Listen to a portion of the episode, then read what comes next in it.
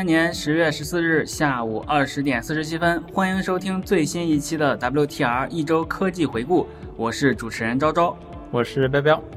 我们会在这个节目里面讨论最新、最酷、最前沿的科技新闻，同时我们也会讨论新鲜有趣的设计趋势和我们的数码产品使用心得。接下来，让我们进入我们的第一个环节——科技大事环节。对，本周发生了一件科技圈的大事儿，那就是微软终于正式成功的收购动视暴雪了。不容易啊，对，持久的一场。动微软还发了一个 YouTube 视频来纪念这个事情。反正到视频的最后，一个屏幕上面就显示啊，Xbox 加 Activation 就是动视，Blizzard 暴雪和 King 加 You 和你在一起，对吧？就是 Activation。就是动视暴雪和 King 这三个，呃，这怎么说？这三个其实就是动视暴雪的三个部分，加入了 Xbox 大家庭。对，诶，呃，为什么呢？本周能成功呢？因为本周英国的 CMA 批准动视暴雪收购，呃，不是批准批准微软收购动视暴雪。当然有一个附加条件，这个附加条件就是说，微软要把它的云游戏业务给卖给，呃，育碧。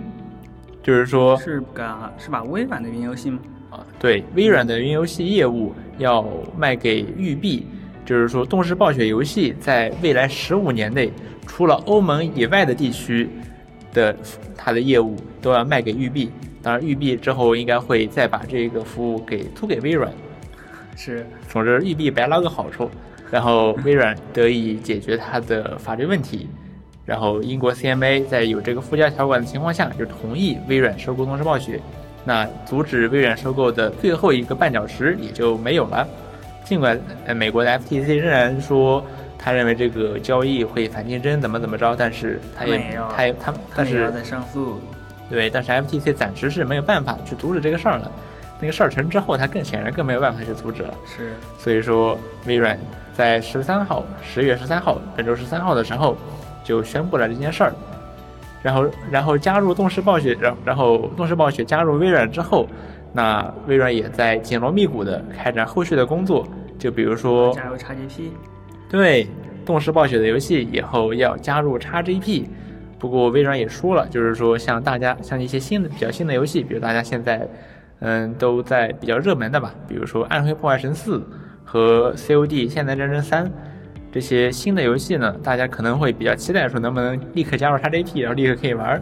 但是很可惜，在明年之前呢，是不会上 XGP 的。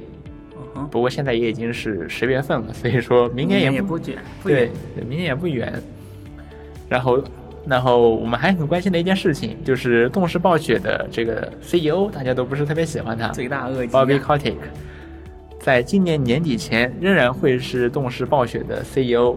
当然了，今年年底很快就要结束了，所以说他的这个 CEO 也当不了多久。然后在那之后呢，可想而知，他肯定微软绝对不会允许他继续当这个 CEO 的，他自己也知道这一点。所以说，他说在卸任 CEO 之后会专注于慈善事业什么的，反正大家听听就好。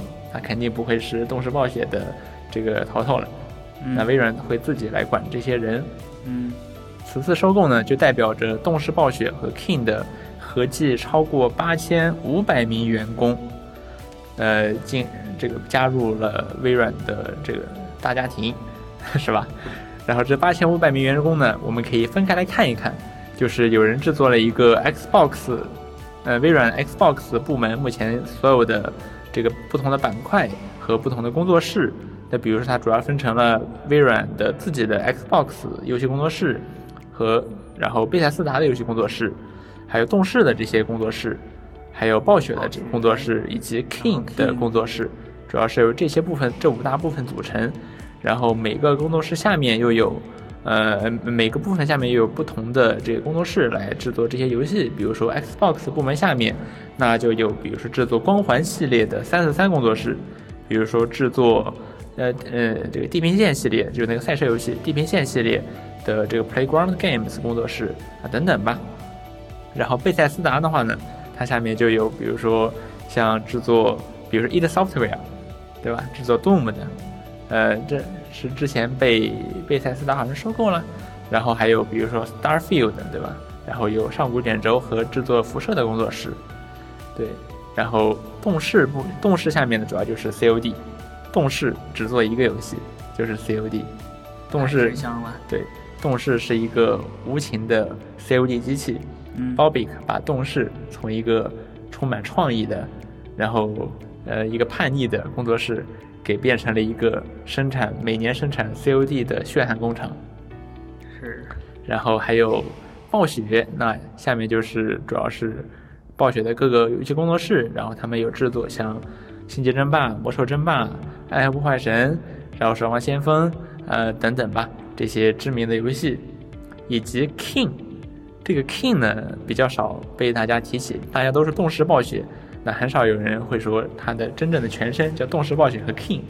这个 King 呢是动视暴雪收购来的，当时也花了不是不菲的一笔钱。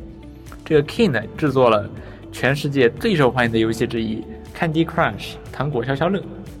啊，那暴雪岂不是那这个动视岂不是赚疯了？对，动视是所以说动视暴雪其实是很赚钱的嘛。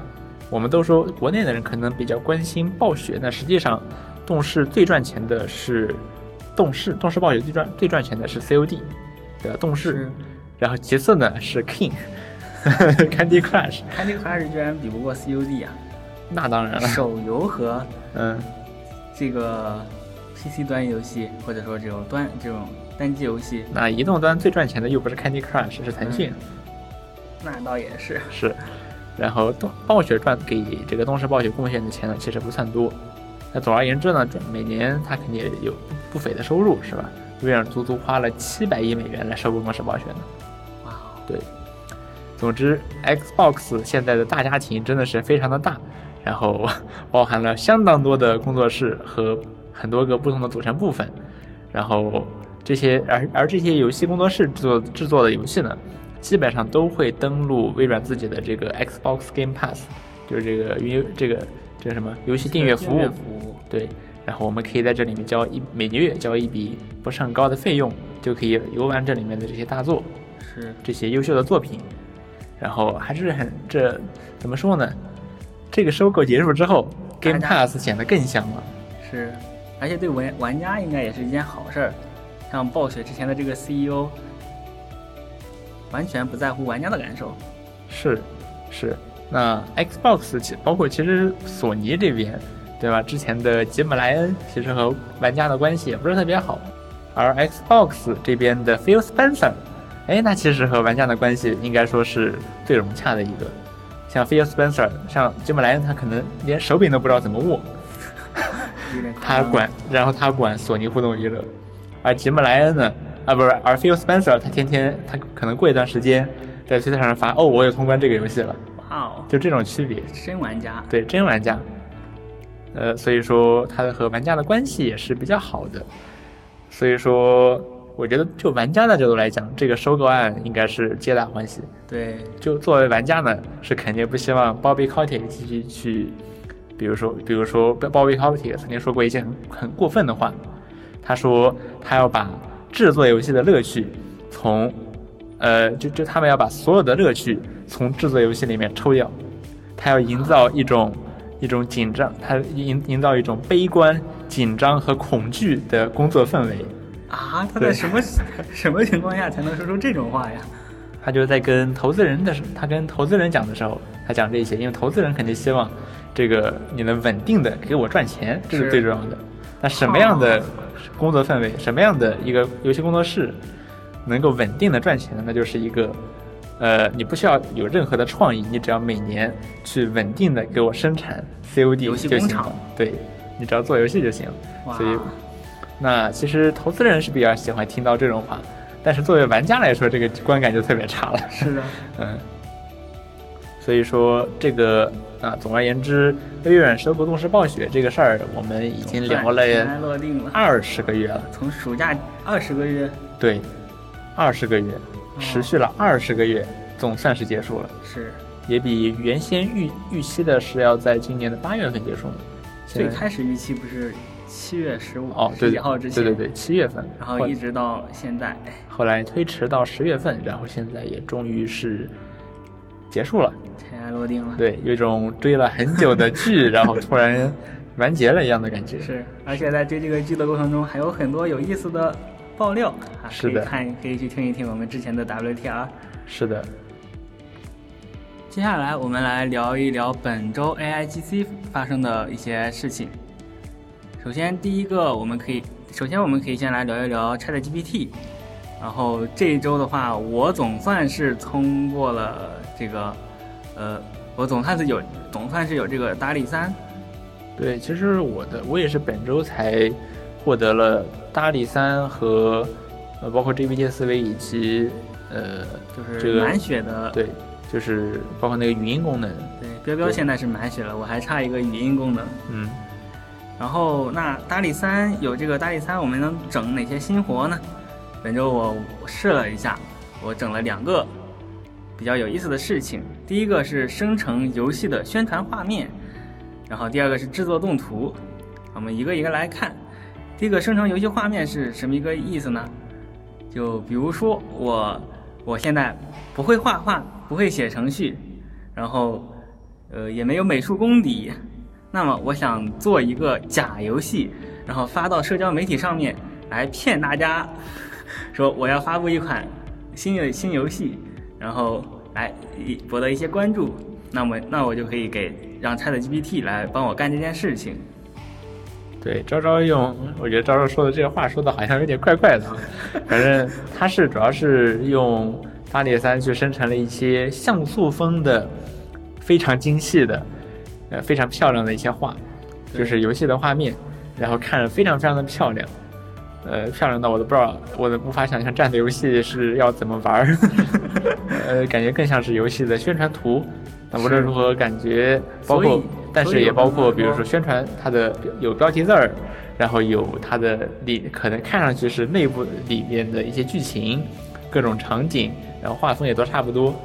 感觉如果说拿去骗投资人什么的也不是不行，是不是？不是不行。对，骗投资人，骗流量。我觉得非常 非常够用了，然后我是怎么做的呢？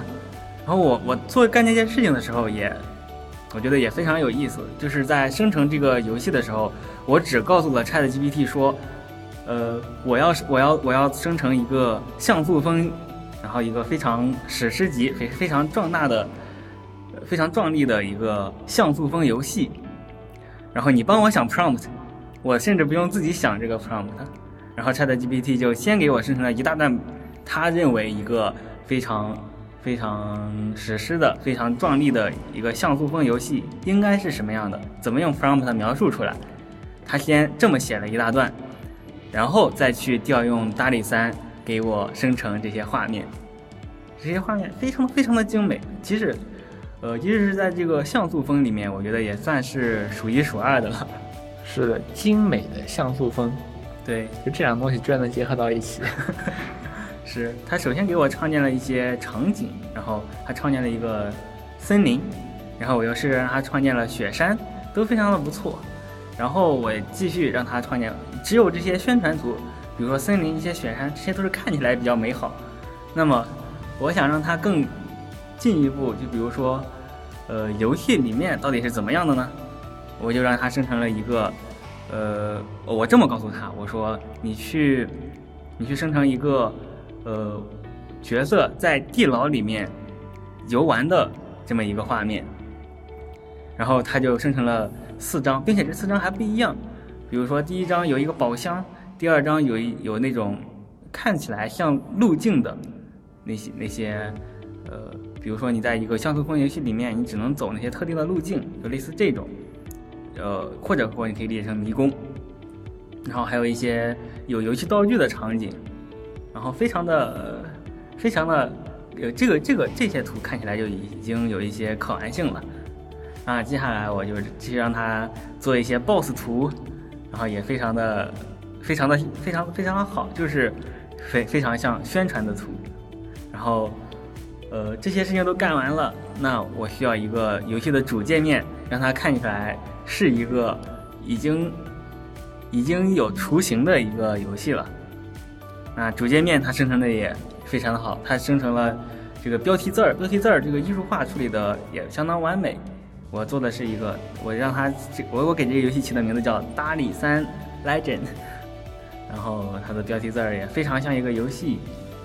它还自己给这个主界面添加了 Play，然后 Option 就是游玩和设置，然后还有一个 Credit 就是制作人员。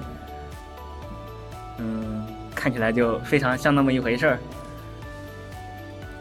那这一套呃这些游戏的宣传图已经做完了，那我甚至还可以再让 ChatGPT 帮我想一想，想一想这些宣传语该怎么说。那么我这一整套骗人的、骗人的话术、博流量的推文的这些文章就可以直接发了，哇，非常的有意思。确实，不过如果想更进一步的话，我觉得还是要再把握一下这个一致性，就是你要再去想，你要想更多一点。不过我觉得现在这个结果已经非常好了，毕竟我基本上什么都没改。嗯。是这样，效果非常的惊艳。嗯，然后第二个事情是制作动图，这个也非常的有意思。那大力三它应该是只能生成单张图片的，并且即使呃即使你生成了一张图片，然后你说呃让这个人让这个人往后呃这个人在行走，生成他的下一帧，那这个 ChatGPT 这个大力三 ChatGPT 其实是办不到的。因为它本身还是通过 prompt 工程来实现的，所以它的连续性并不可能像，并不能做到这么精细。那么要怎么生成一个动图呢？我看到 Twitter 上有人分享了，就是你要你你让 ChatGPT 让这个达里三生成一个那种呃 Spirit Sheet，这个东西你可以理解成就是每一帧每一帧的画面都在呃。比如，比如说，你想象这个画布是一个表，然后这个表表格里面填填入了每一帧的这个画面。那么，我们把这些画面都给裁开，比如说，我让它生成了一个三乘八的每一帧的运动的画面，那么这二十四二十四个画面就可以组成一个二十四帧的动画。啊，这个好像不太说的不太对，就是，呃，你可以。嗯，连续播放就是一个对，就是一个连对这些东西连续播放就是一个动画，并且我还可以直接让 ChatGPT 的那个 Interpreter 来帮我把这个大力三生成出来的呃这每每一帧给单独裁出来，再拼接成一个无限循环的 GIF 图，然后这个图像就动起来了，效果还是很不错的。是这样的。非常不错，真的，比真的，我我还挺震惊的，效果很不错。嗯，用一种用一种歪门邪道，用一种很奇特的方法来让 ChatGPT 生成会动的图，这也能显示出大力三是多么的强大。嗯，是。然后大力三我们聊完了，我们看一看下一个下一个事情，就是有研究人员发现，如果用小语种。来问 GPT 四的话，可以绕过 OpenAI 的安全检测。安全检测，就比如说，我问 ChatGPT 说，我要怎么不被人发现的偷走商店里的一个物品？那一般你用英文，或用中文，或用任何现呃比较流行的语言，然后 ChatGPT 都会回复你说，我只是一个什么机器人，然后只能回答，呃，只能回答呃。正常的问题，然后像这种违法、违法的问题，我是不会回答的。类似这种，那但是小语种的话，就比如说祖鲁语和那个什么盖尔语，就这种小语种是可以，呃，可以让 ChatGPT 输出一些其他内容，除了它这个安全警示，输出其他内容的。然后我也亲自试了一下，比如用祖鲁语来问 ChatGPT 说。我要怎么样从商店里偷东西，并且不会被发现？这个时候，他的回他的回答，我再用把它翻译过来。他的回答就是：首先是一段免相当于免责声明，就是说你去偷东西，商店偷东西，这肯定是件不好的事儿。但是他不会像其他语种提问那样，然后就不回答了。他接下来说，如果如果你你觉得这个东西没有，你觉得偷东西没有问题的话，我可以给你一些信息。然后他就真的给了，比如说他给了你要你要你要注意周围的环境，你要注意不要发出太多的噪声，然后记得联系其他人之类的。那联系其他人应该意思是通风报信之类的。所以他还是能输出这种不太不太不太安全的内容。但是这些内容又有一个特点啊，就是它的回答质量非常的差，即使把它翻译成英文或者中文，可以看出它这个语句不是很通顺，回答的感觉就像是那种没有充分训练过的大语言模型，就像今年刚开年那段时间推出的各种开源大模型，它的他们的回答一样。我觉得比那些要差太差多了，对比那些还要差，对，差多了，嗯，对。那其实我觉得用这种方式绕过安全检测有点太麻烦了。你要是用是用用一点这个，比如说对话诱导什么的，绕过安全检测要快速、方便，而且高质量的多。是是。然后包括然后 OpenAI 最近还有一个功能很火，那就是它的这个对话功能。这个对话功能呢，就是你可以语音跟 ChatGPT 说话。然后 ChatGPT 还可以用语音来回答你，这个东西它厉害在哪儿呢？就是它是我听到过最流畅、最真实的这个语音之一，就它是合成的，但是听起来特别真实。比如说，它甚至会有，比如说我们说话的时候会有这种呃啊，或者稍微顿一下，就它甚至会有这种东西，然后听起来就特别的像真人，并且反应的速度也比较快，但是这取决于模型。呃，这个东西它目前可以在 GPT 三点五、GPT 四，甚至是 DALL-E 里面用。DALL-E 的话就会把你的把 DALL-E 的这些 prompt 给读出来，还蛮怪的。而且，就是如果用 GPT 三点五的话，它的回答速度也很快，就好像真的跟人聊天一样。是。所以很多人说这个东西可以用来练英语口语，那确实可以，确实可以。你用它对话，就他说英文可比说中文还要顺溜。然后对，确实可以。有一股香港味儿或者台湾味儿，这也不能怪他。我觉得主要是怎么说，就是他我说中文，他的工作原理呢是仍然是传统的，比如说 TTS，呃，不是先先这个 speech to text，把我的语音转换成文字，然后再交给大语模型，大语模型生成之后，再 text to speech，然后生成这个语音，仍然是这么一个工作流程，只不过它效果非常的好。然后它识别语音转转文字的时候，它经常就给转成了繁体字。生成繁体字之后呢，这个模型回答的也是繁体字。完了，对，然后他再回答就带着点台湾腔。他在说繁体字的时候，对，这个语调就比较像台湾腔。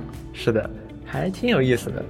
然后它也可以用在，我觉得也可以用在，比如说餐厅，比如说导航什么的。比如说我我曾经试过让他去扮演餐厅的服务员，然后我语音给他点菜，然后他给我安排座位什么的，然后交流非常的顺畅，然后他的和他交流非常的像真人。呃，我不是怎么说呢，就是我不是很喜欢现在很多平台都搞这种机器人客服，就是如果有可能的话，我还是希望真人客服。但如果只能有机器人客服的话，你换成这个，我觉得 要比一般的机器人客服还是好很多的。不过它的这个流畅度也和不同的音色不一样。它差的呃，OpenAI 他们提供了好多种不同的音色，什么 Cove，什么 Sky。那我试了一圈下来呢，我发现除了这个这里面最流畅的就是它默认的这个语音叫 Cove，C O V E，其他的语音听起来多多少少还是会比较怪，甚至有的语音会有。感觉会有电音，就听着尤其的怪，对，所以说还是它默认的这个 code 听起来是最流畅的，所以说如果你要去试的话，就试一试这个 code，非常的流畅，非常的惊艳。尽管它的工作流程并没有说多么革命性，但是它的效果确实非常非常的好，非常非常的好。然后，那我要说的就这么多，嗯。然后我就要吐槽一下这个 Chat GPT 对我的不公待遇了。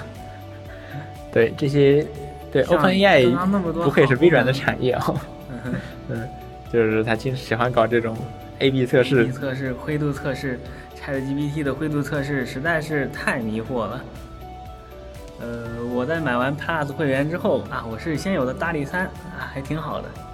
但是像其他的功能，嗯，哦，主要还是在手机上的功能，手机上的那个用 New Being，还有大力三，还有这个语音交流，我是一个都没落着，一个都没有这个 GPT 四 Vision，它的那个视觉识别，我也是一个都没有。一个都没有。我折腾了，我折腾了可久了，包括我在 Google Play 上，我加入测试版，呃，加入测试组，退出测试组，一点用处都没有。然后直到这个，直到直到它是有一就前几天吧，某一天它在它彻底公开了这个 Vision 之后，这个视觉之后，我才能够在网页上，然后才能在网页上还有我的 iPad 上使用。我的 iPad 还是有这个呃必应搜索的，但是呃其他的其他的也都没有。然后直到这个 Vision 功能开放之后，才拿到了这个，相当于是最后一批拿到的人，最后一拿最后一批拿到的 OpenAI 彻底应该是公测了才给你，公开了才给你，正式版才给你。但是我的安卓上还是没有，都公都公测了，我还没有。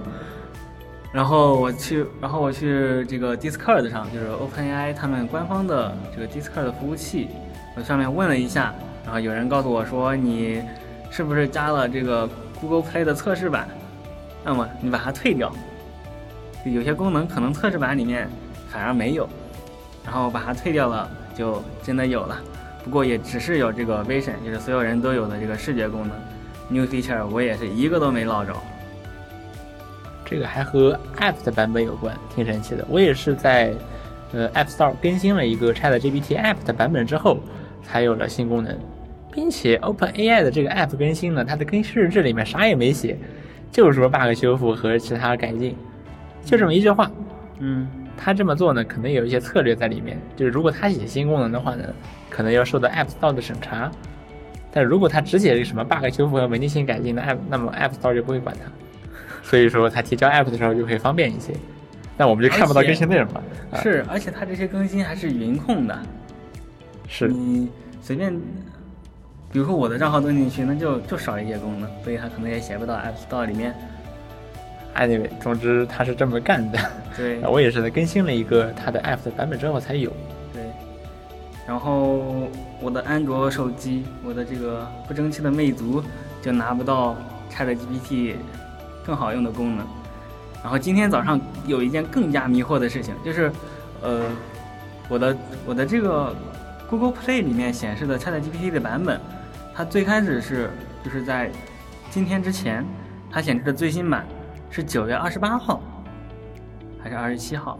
就那这两那那两天，但是我去 Google Play 的官网，就外部端网页端看的时候，它显示的是最新的一次更新是十月十号。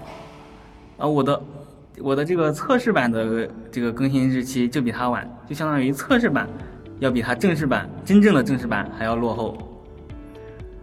那我那我就去找各种安装包，但是安装包也不行。总之我还是用不了这些功能，直到微信功能开放。然后今天早上，今天早上 Google Play 终于给我推十月十号的版本了，应该是最新的正式版版本。我更新之后，反而发现 Vision 功能消失了，没了，我又少了一个功能。这下我的呃 ChatGPT 在安卓上，真的就是一点新的功能都没有，只有 GPT 三点五和原版的 GPT 四。哇，好惨我真的搞不懂 OpenAI 这个测试是怎么怎么做的。但与此同时，iOS 还是挺正常的，至少我用着还挺正常的。我也是一直是像昭昭的话，他开通了 Plus 之后，先是拿到了一个打底三功能，然后我呢是先拿到了一个 GPT 四 V，只不过我的 GPT 四 V 不太稳定，时不时会被 OpenAI 收回去。然后，但是其他的语音功能和搭理功能也都没有拿到。直到后来呢，看到了一个链接，赵赵分享给我一个链接，应该是发在 OpenAI 的 Discord 频道里面的。这个链接呢是一个这个 Google Sheet 表格，是个问卷，然后说是填了这个之后就可以快速拿到大理的资格，然后我填了之后，果然啊，在几个小时之后我就可以用大理三了。然后在当天的凌晨晚上吧，是晚上十二点，我也拿到了语音功能。我得说这个表格确实还挺好使的。这个这个表格不过应该也是在很多群里现在应该已经传开了。对对，大家应该都可以用大理三，多用多用多用薅薅光一个 OpenAI 的羊毛。我花花了二十美元呢，二十美元来买这个买这个东西，可不能便宜它了。是啊，说到这个，OpenAI 本周还曾经短暂的把 GPT 四的这个使用限额从五十条降低到二十五条，不过很快就调回去了，感觉也是在试探大家的底线。嗯，我我不不好说，这试探那他怎么看反馈呢？好像也没有闹非常大的浪，就只是在一些呃社群里面听大家吹一吹。除了 ChatGPT，本周谷歌也呃干了另一件事儿，它承诺将保护自家这些生成式 AI 的用户，让他们可以放心的使用，不会被这些不会因为这些版权版权问题而呃被告，然后被要求索赔之类的。那呃，我看这这个新闻，我是在一些呃新闻门户里面看到的，然后呃我也去看了一下原文，但我发现原文里面它其实讲的更多更多的是谷歌怎么保护，就就是谷歌是怎么训练的，怎么保护这些用户的呃这些呃这些权益，就其实它的目的还是让用户说告诉用户你放心大胆的用，然后这些你你遭你如果你有这些版权问题，那呃这些这些责任都落到我头上，落到谷歌头上，然后呃用户可以没有任何问题。我也去看了一下，其实像其他家微软和 Adobe 在以前也声明过这个这件事情。嗯，所以我觉得更多的只是来让用户可以放心的使用他们的 AI 产品。当然了，它谷歌也，呃，谷歌没有在这个名单里面列出 bug，就是说 bug 的内容还是没有，还是不算在内的。哦，确实哦，嗯，确实哦，可能因为 Bard 不是它的付费项目，也许我看它列出来的都是一些和谷歌云就是 GCP 相关的一些项目，然后也包括它的什么文档，还有 Gmail 这些，就都感觉都是偏向于企业企业服务的。是，对，当然了，这个版权问题主要也是企业在关心。对，其实个人也会嘛，主要是用它的这个 Google Cloud。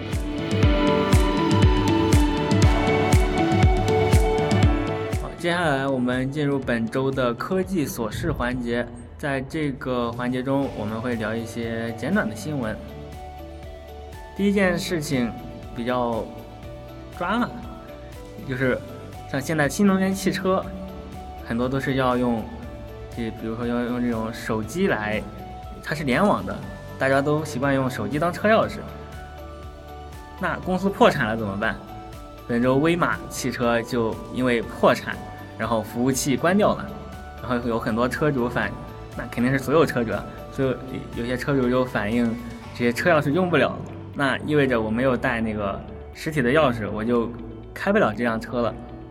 这其实还挺，怎么说呢？这还挺后现代的，或者说挺神奇的。因为以前你用油车的话，不是就是你不会出现这样的问题。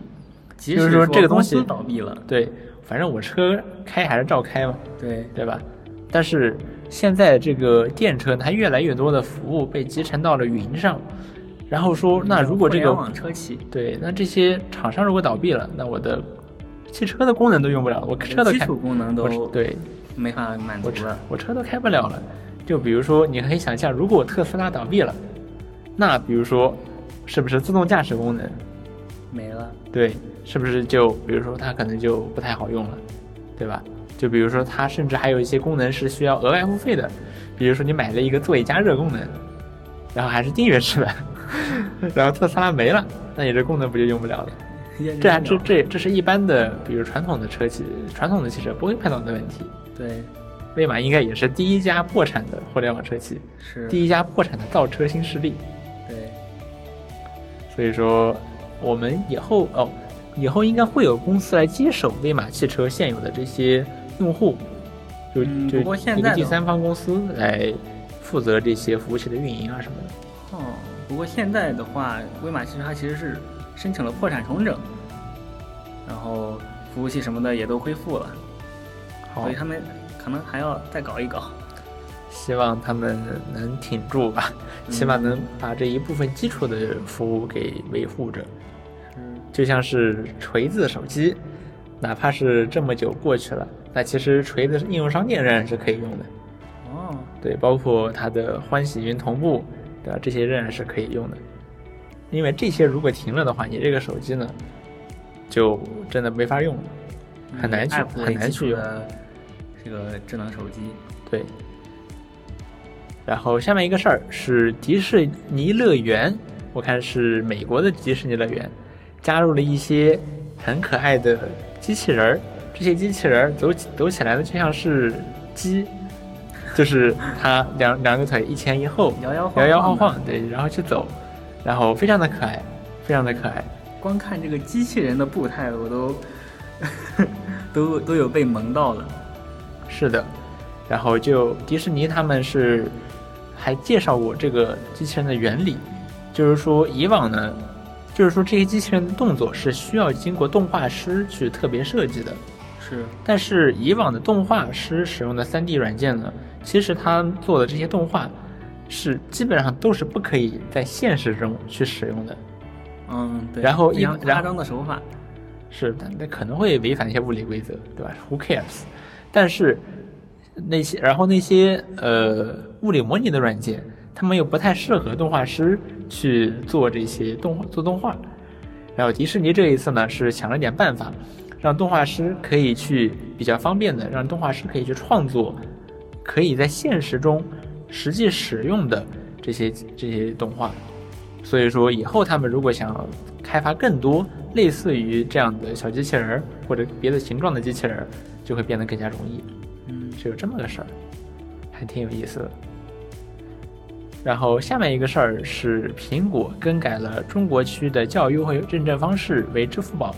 这个教育优惠指的是你购买苹果的硬件产品，比如说 iPad 还有 Mac 的时候，你能够享受的那个教育优惠。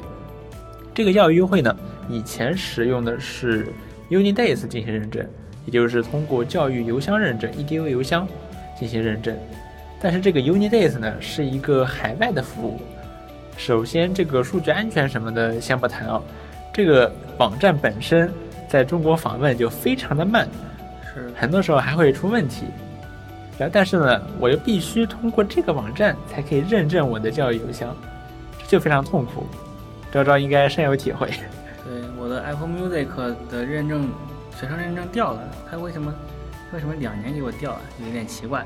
然后我折腾了，我从暑假之前收到了这封邮件，我一直到最近才解决掉。就是这么的不好用。对，我我认证了好久，还还骂了好多次。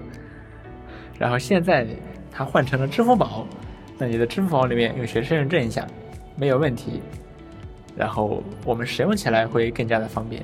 当然了，如果你是，呃，有一些人他们会去，比如说嫖教育邮箱，就是他其实不是学生，但仍然想要去想办法获取这个教育优惠以。前的 Unidays 认证的话，只要邮箱就可以了，是的，所以他们只要搞到一个邮箱就可以嫖到苹果的教育优惠。然后现在的话是换成了支付宝，那这个就不太好作假了，是 这样作假难度就大大提升了。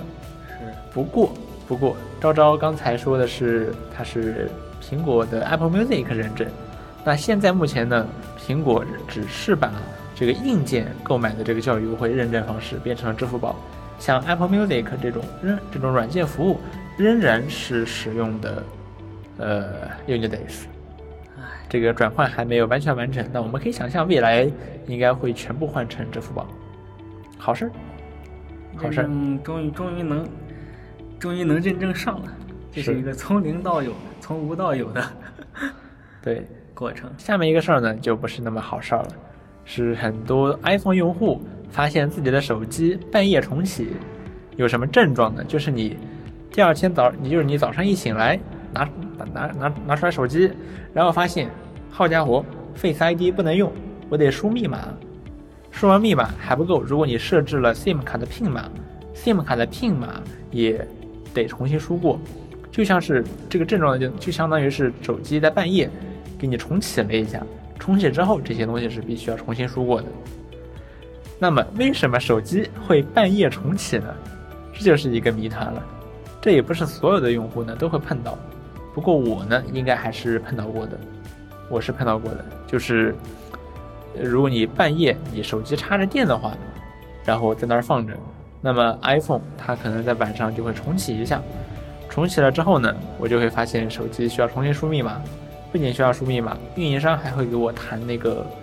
呃，欢迎使用中国移动通信的那个机械短信，嗯，然后这个机械短信呢，就会在 Apple Watch 上有通知，有通知，然后就会有震动，并且如果我不在 iPhone 上点那个确认的话，运营商会一遍又一遍的发这个机械短信，然后我就一遍又一遍的收到这个震动通知，这个时候呢是凌晨五六点，所以说还挺早的，然后这个作用呢有点像闹铃。就是我必须下床，点一下确认，要不然会一直震，这么个事儿。所以说我也是遭遇过的。这个问题呢，应该是一个 bug。不过苹果还有另外一个事情呢，不是 bug，就是你的 iPhone 手机会在每天凌晨大概一点到四点的时候进行一个所谓的用户空间重启，应该指的是像 Springboard 这些相关的系统服务。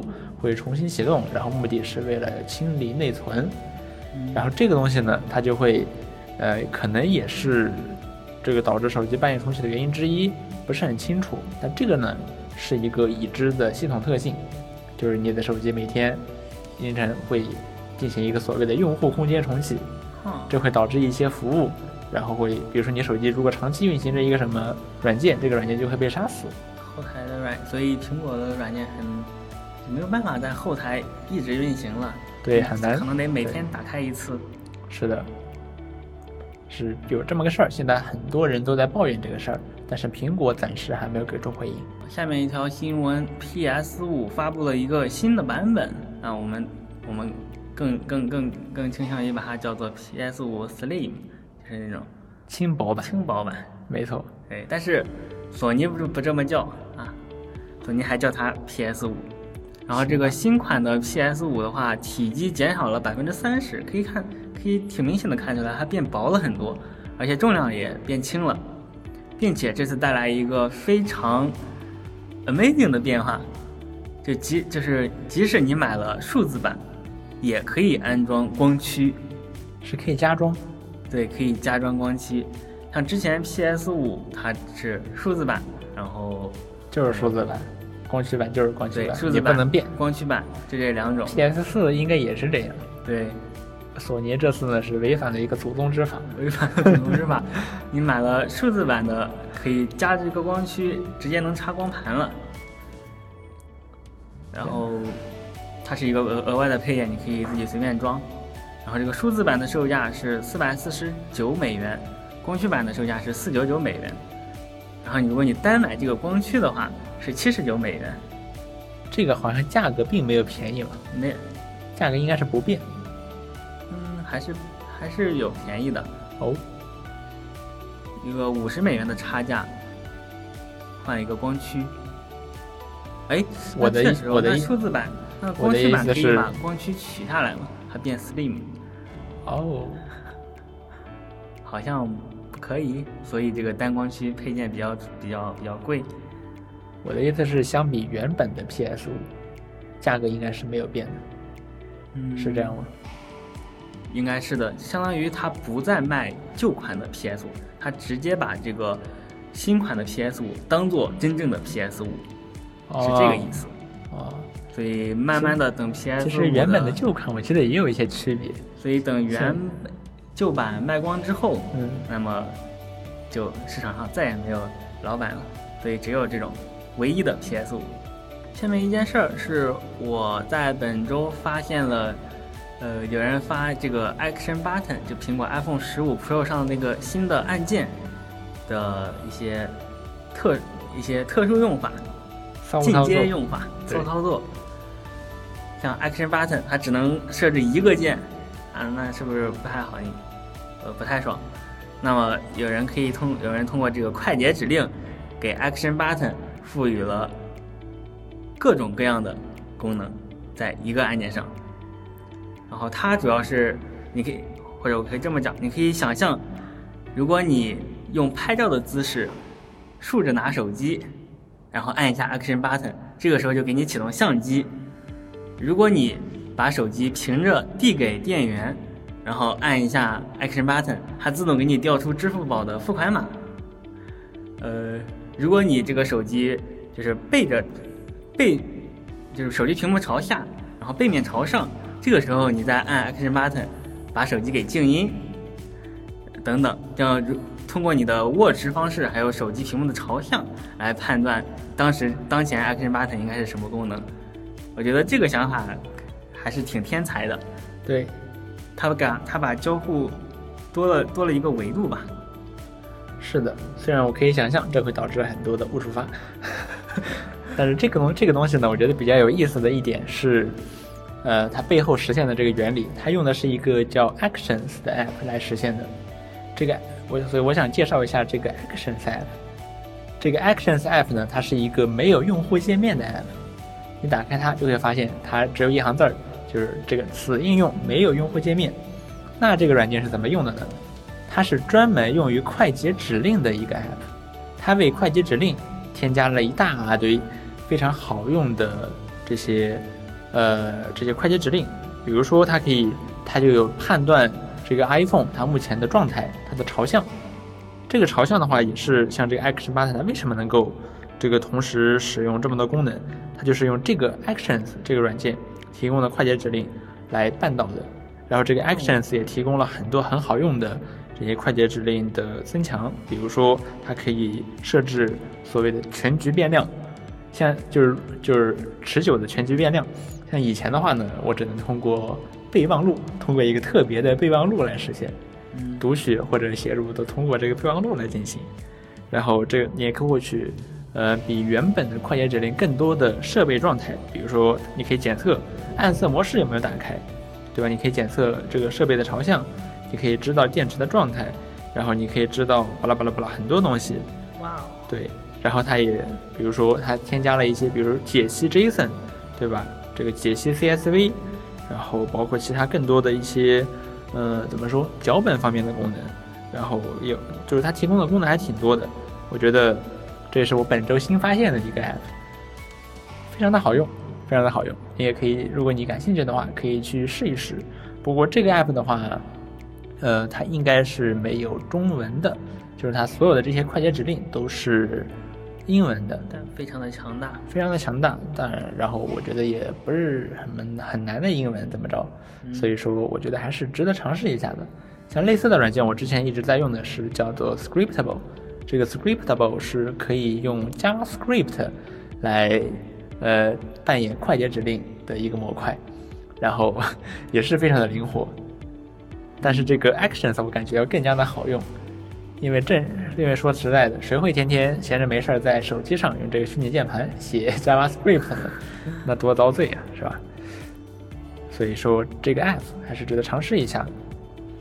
然后下面一个事儿是苹果的一个 app 叫做 Reality Composer，它这是一个这原本呢是一个制作 AR 交互场景的这么一个软件，你可以想象成是 AR 的 PPT。比如说，你可以在 AR 场景里面去放一个物品，然后你点一下就可以冒出来一个新的文字，呃，或者是点一下它就消失，或者嘣爆炸了，就类似于这种用来制作 AR 场景的。然后这个 app 更新了一个新的功能，叫做 Object Capture。Capture 这应该其实是苹果在今年 WWDC 上新推出的一个功能。现在也有一些第三方的 app 来使用这个 Object Capture 的 API 了。现在是苹果自己做了一个，你可以用它，用 iPhone 去绕绕着一个物体，你转个三圈儿，就可以生成呃非常精美的三维模型。这个非常没有那么精美，但是我觉得相比我之前在用的一个软件叫做 3D Scanner App，还要好是要好很多的。这个 Object Capture 呢，可以很好的把物体从背景里面给切出来，并且尽量让这个物体是一个闭合的实体，嗯就它不会有，比如说有一些它就是就是它就是说它这个物品理论上来说，你可以直接拿到 3D 打印机上可以打印出来的。哇哦，对，然后它的 3D 模型本身的精细度也还不错。如果你把它这个 3D 模型呢，用 AR 功能摆到现实空间里，和原本的这个物体摆在一块儿，那乍一看你是分辨不出来哪个是真实的，哪个是虚假的。嗯。对，然后所以说这个功能呢还是是挺好用的，不过有一个限制，这玩意儿它限制机型，哦，对，必须要有 lidar，是必须要有 lidar，而且限制还更多。就我的粉丝群里面有一个人，他拿着他的 H2Z 的 iPad Pro，兴冲冲的更新了最新版本的 Reality Composer，然后一看啊，我怎么没有这个功能啊？对不起，至少需要 M1 iPad。哦，所以说老用户与狗不得入内，还是苹果的一贯作风。嗯，但是 iPhone 的 A 系列芯片就可以，是的，我就我觉得这只能说是苹果刻意做的限制了，因为你我我的手机也是六 GB 内存，H2Z 的 iPad 呢也是六 GB 内存，那没有道理这个东西 iPhone 可以用，然后 iPad 不可以用。当然，我的 iPhone 扫描的时候有一次还闪退了，对但是是能不能用？对，下面是本周的科技心得环节。本周彪彪可以跟大家分享一下他买的 Apple One。对，Apple One 是一个苹果没有在中国去推出的服务，它是苹果自有的一系列订阅服务的集合，然后分成个人版、家庭版和领先版三个版本。那我参我是跟呃另外的五个人，我们六个人一起合租了一个领先版的 Apple One。然后这个 Apple One 里面呢，对这个 Apple One 里面包含了什么呢？它包含了两 TB 的 iCloud 加、Apple TV 加、Apple Music、Apple Arcade、Apple Fitness 加和 Apple News 加。我们一个个来讲吧。首先是 iCloud 加，这个是美区的 iCloud，所以说如果你在中国用的话，可能速度会比较慢。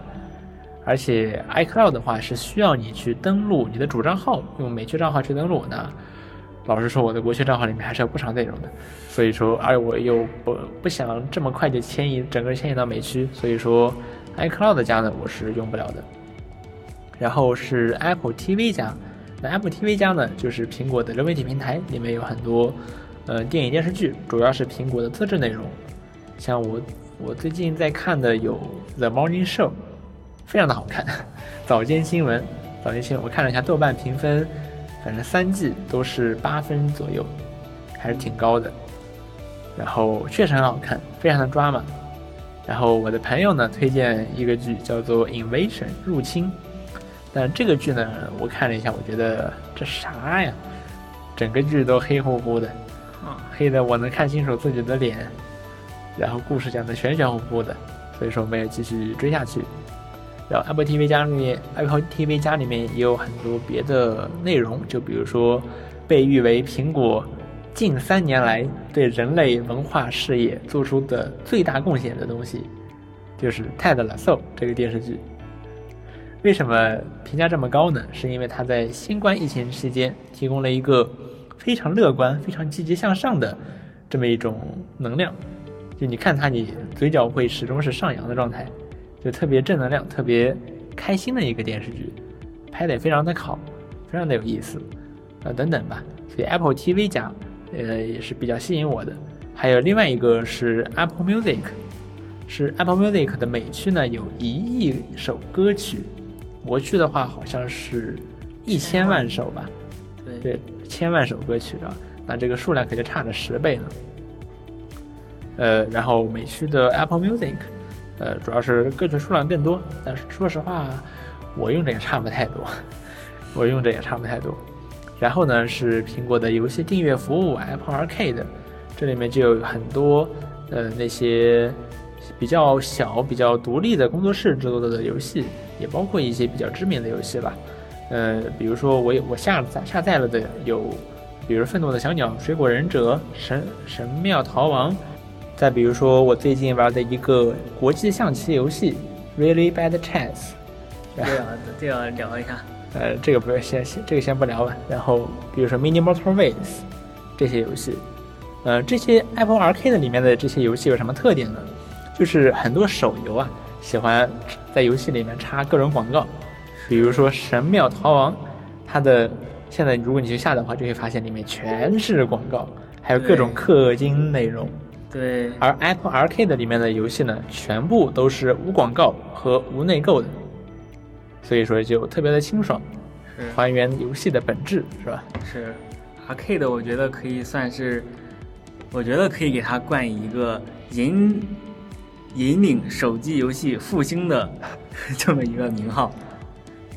Arcade 里面，你只要你只要购买，只要订阅了这个 Arcade，每每月付上一笔钱，你就可以玩到纯正的游戏在手机上。是的，没有广告，没有内购。对，没有没有广告，没有内购。像现在的游戏啊，特别是现在的手游，基本上我我觉得基本上就是一些公司想要拿这些手拿这些游戏去骗钱，因为游戏上手门槛低，大家都可能。大家都会去，大家下载都非常的容易，然后这些公司要么给在里面加大量的氪金内容，要么做一个低质游戏，呃，诱导你去看广告，就是一个广告播放器。那 Arcade 我觉得是一个能够净化这一片环境的一个东西，一个服务了。我觉得主要是老游戏吧，就这些老游戏现在，比如《神庙逃亡》。就是这种，它里面被塞了大量的广告和科技内容。我觉得 Arcade 是让这些老游戏焕发了第二春，非常适合去重温这些老游戏。是，确实是焕发了，但我觉得它同时也能把这个让大家在手让大家让这些游戏厂商看到，在手机上，在手机上游戏行业还是可以健康发展的。嗯，希望如此吧，希望如此。不过也能看到苹果最近对这个游戏的投入也是在不断加大。对它什么《生化危机》《无人升空》这些主机和 PC 上的大作都在登录，不过并没有登录 Arcade，只是登录了 iOS 平台。是，如果苹果能推出一个什么 Arcade 加加什么的，就是可以把这些苹果花了大价钱，我相信是花了大价钱去说服这些游戏公司，让他们开发的这些三 A 大作放到一个游戏订阅平台上。对，就像 Game Pass 那样，就有很多个档位嘛。是，你要出一个 Arcade 加加什么的，然后我我我买这个高档位的 Arcade 就可以玩这些三 A 大作，那我觉得会更好。然后还有 Apple Fitness 加，这是一个呃健身，就是你可以有一些教练，然后可以教你怎么健身啊什么的。再有就是 Apple News 加，这个在中国大陆是绝对用不了的，就是非常非常的麻烦。如果你真的想用的话，非常非常的麻烦。对，也地区限制非常的严格。除此之外，我还有一个是 Apple Music 上的 Apple News 和 Apple Music 的专属频道。